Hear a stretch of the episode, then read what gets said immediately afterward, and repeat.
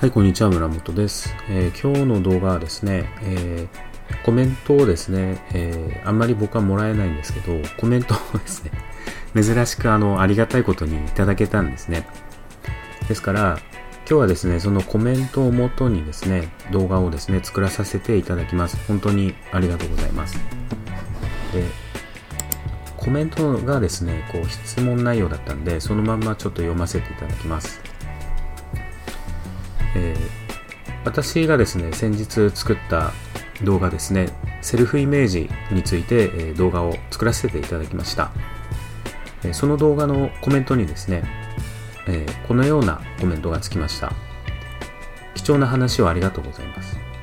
自己評価、肯定感は高く、人生幸せな幸せなのですが、ビジネスになると止まります。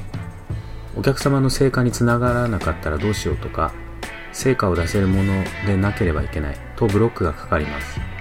100%とか絶対はないと理解しているのですが、お客様の気持ちを考えると止まります。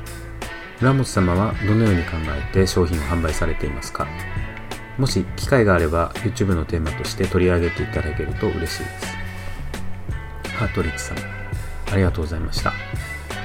ちょっとコメントをですね、えー、ちょっと、えー、箇条書きにしました。えー、自己肯定感は高い方。で今幸せであると。責任感がちょっと強いのかなとコメントを見て思いました。で何も問題がないなって僕は思ったんですね。ですのでそのままご自身の仕事にもっともっと依存してガンガンやってほしいなというふうにまあ思ったんですね。で一番ですねちょっと問題を抱えてるなと本人様が思ってることが多分これかなと思ったんですね。えお客様のことを考えるとブロックがかかるっていうことですね。お客様のことを考えると、もっとより良いものを作って販売して提供すればいいんですね。で、これってですね、自分の仕事に依存をするってことなんで、もうすでにこう、まあすでにやってるのかなと思うんですけど、えー、何度も何度も試行錯誤して商品を作ったらいいんですね。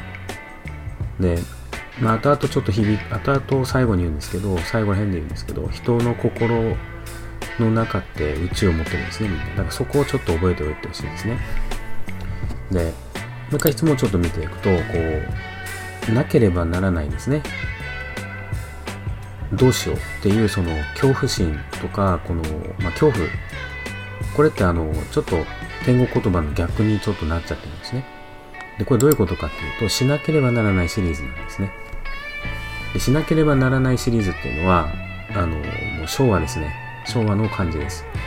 で、お客様に成果を出させなければいけないっていうすごい責任感のあるあの優しい方なんですね。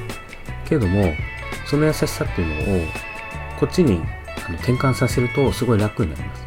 お客様に成果を出してほしいと思うんですよ。で未来こうなってほしいっていうふうに思い直してくださいお客様に成果を出させなければいけない。これちょっとねどうですか？聞いて成果を出させなければいけない、まあ、お金をこういただいてるので適当じゃそれはいけないんですけどお金をいただいとるといえども成果を出させなければいけないっていうのはすごい苦しいんですよですから私たちのできることっていうのは限界がやっぱり限界というかその相手の心の中にこう宇宙がありますからお客様に成果を出してほしいんですね。ですから未来こうなってほしい。だから私たちがやることっていうのは振動数を上げてガンガンやるっきゃないんですね。楽しく。もうこれしかねできないんですね。なぜなら相手は相手だからですね。で私のその心の中に昔あったのはこれだったんですね。成果が出なければ処刑だと思った。なんかこう、侍とか なんかあの人気映画の見過ぎみたいな感じなんですけど、まあ好きなんでですね、侍も好きですし、人気映画も今も好きなんですけど、なんか昭和の時って結構こういう考えがあったと思うんですね。お客様は神様だとかなんか言われてたじゃないですか。だからその名残なんですよ。これはいつの時代の話だっていうことなんですよね。だから、この自分責めをやめてください。そして許してください。で自分を許して、そのままの感性で全力を尽くして提供すればいいだけなんですね。私のこの動画っていうのははっきり言ってこう100%の回答にはなってないと思うんですよけども自分を許してるんですね自分全部やってないんですただ全力でこの回答者さんに答えればいいなってただ思って、まあ、一応それなりにこうプレゼンテーション作ってこうそれを話してるんですねで成果が出るか出ないかの違いっていうのはこれみんな一緒なんですけど楽しく継続っていうことなんですね。で楽しくするっていうのは振動数を上げるってことです。で継続っていうのはあのもう一回あの宇宙の話になってしまうんですけど心にみんな宇宙持ってるんですね。だからみんな自分のことでね結構大変なんですね。忙しい。ということはですねそういう人たちにこう振り向いてもらうために何をしたらいいかっていうとずっとね継続するしかないんですね。途中でやめちゃったりすると誰も見ないんですよ例えばねこう地方とかで、地方かな、そうだな、砂漠でもいいですよ。ちょっと砂漠でですね、こう、お客さんを獲得しなくちゃいけないっていうことになったとするじゃないですか。そしたら、こう、たまたまそのお金持ちが歩いてくるのをずっと待つしかないんですね。砂漠のオアシスで、こう、ずっと楽しく継続しておくしかないんですね。水はうめえなとか言いながら、ここにお客さん来たら、絶対この水感動するに決まってるわとか、そういう感じなんですよ。でどうせ誰も来ねえから、このオアシスで商売なんてやってられるかってなっちゃうと、そこで終わっちゃうんですね。で、Twitter とか、インスタグラムとかですね、SNS って結構砂漠の中にポツンといきなりこう、放り出されたのにすごい似てるんですね。だから、まあでもね、その砂漠の真ん中でもすごいいいオアシスですよって言って、すごいかっこいいなんか建物とか作って、砂で固めて作ってですね、あの、インターネットだけ使えるっていうことにして、あの一生懸命こう情報発信するんですよ、そこで。砂漠のオアシスとてもいいですよって。1泊100万円ですとか言って、こうずっとやるんですよね。でいいとこをずっとやって、そしたらお金持ちが遊びに来るんですよね。お金持ちがこう遊びに来て振動数高くやってると、そのお金持ちは今度友達連れてくるんですよね。楽しそうだよあ、いつらいつも楽しくしてるよってお客さんが広めてくれるんですよ。あそこ行くとすごいあいつ楽しいよって。ずっとやってるからねって。俺ちょっと行ってみないとか、面白そうね、行ってみようかなってなるんですよね。だから楽しく継続たったこれだけしかないんですよね。うん。で、サービスなんですけど、コーチングの面ですね。で、お客さんがこう一人いるとして、あの、よくこうコースだけ、コースだけで終わりとかいう場合があるんですけど、そうじゃなくて、あの、講座とか作ると、コーチングもしなくちゃしした方がいい。したしないとそのなんなんていうのかな成果がつながらないんですよね。だからコーチングも一体何やればいいかっていうとお客様自身でやることを考えてもらうんですね。コーチングっていう仕事ってお客さんで自分が何をやりたいのかっていうことをこうまずあの自分で探してもらう必要があるんですよ。でそれで相手の話をこう聞く側に徹するんですね。で聞く側に徹していろんな質問をして相手のその本当にやりたいこととかを引き出すんです。で引き出して私はこれやりたいとかそういう風にこうなりますんででなかなかこうならない人もいるんですけどそれでもこう根気よくですねこう質問をこう考えてセッションをやったりしてお客さんがやりたいなって思うことを自分で考えて引き出すんですね。そして引き出した引き出したら最後も応援しまくってください。いいですねって言ってそして相手の振動数を上げることだけを考えるんですね。はい。で、コンサルね。コンサルの面だと、あの、ロジックとステップバイステップを記すだけですね。だから自分がこうやったらこうなりましたっていうデータとか、でそういうのはロジックですね。こうしたらこうなりましたっていうデータを記すんですね。そして、え、やり方完全使いとかをステップバイステップを記してください。道に迷わないように。でこれ以上はないんですね。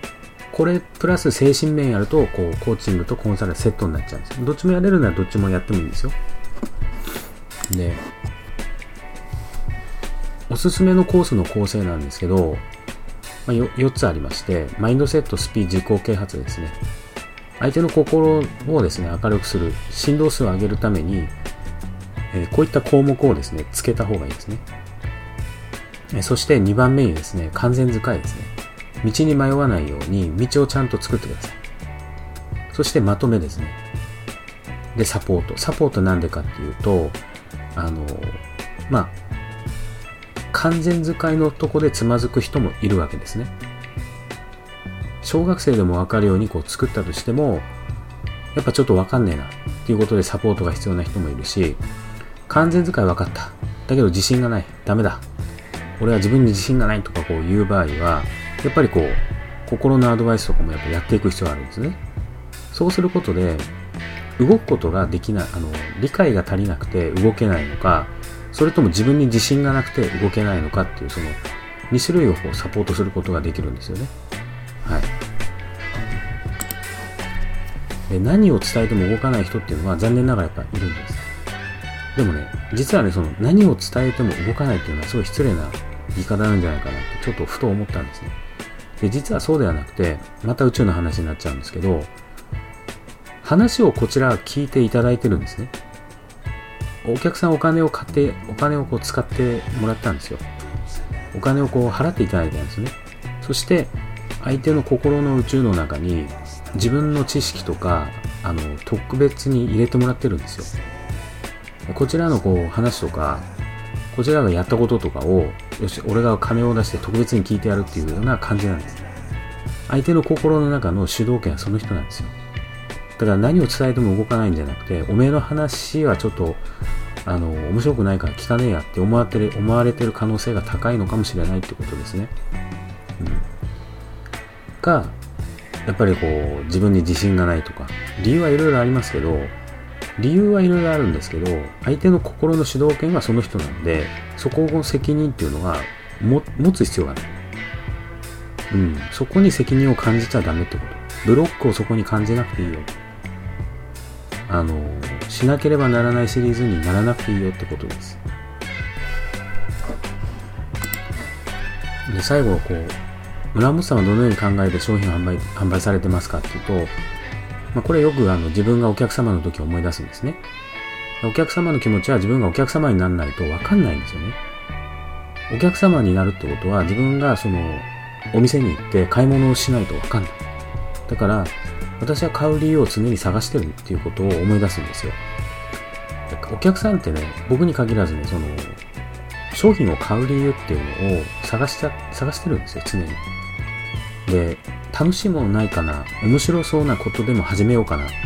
とかね。で最近僕ツイッターやってるんで、だったらフォロワーの増やし方ねえかなとかね。あの、考えて、こう楽し、楽しみっていうのをこう、ないかなってこうワクワクしてるんですよね。で、簡単に言えばね、こう、なんでね、商品を買うかっていうと、幸せになるためですよね。だからお金使うんですよ。で、幸せって一体何ですかっていうと、純速感ですね。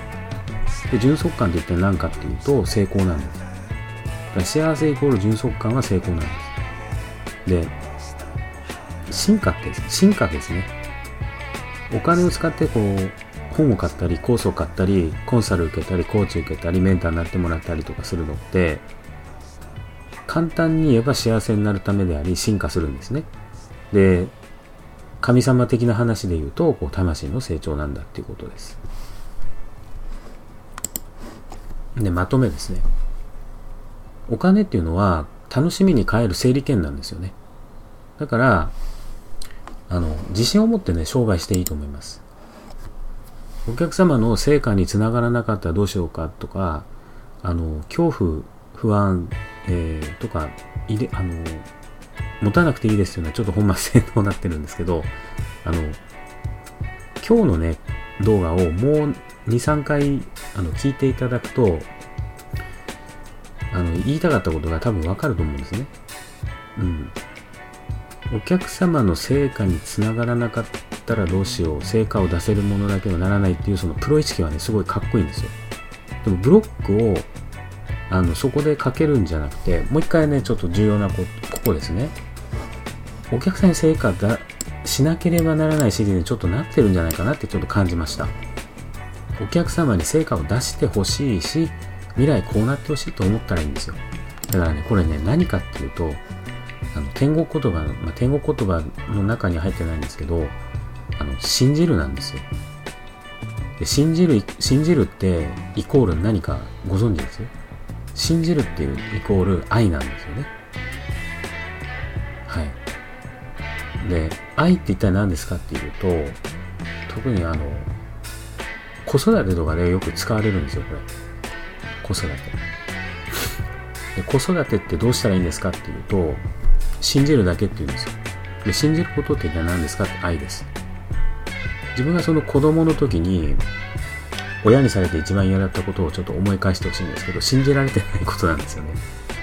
で、お客さんもですね、信じられてないと腹立つんですよ。なんで信用してくんねえんだって。おめえが信用してねえからもうやんねえわってなっちゃうんですよ。だから、自分が一生懸命ね、こう作った、講座とかコースとかあるんでしたら、信じてくださいと。まず最初に、一番最初に。お客さん大丈夫成功するって信じるんですよ。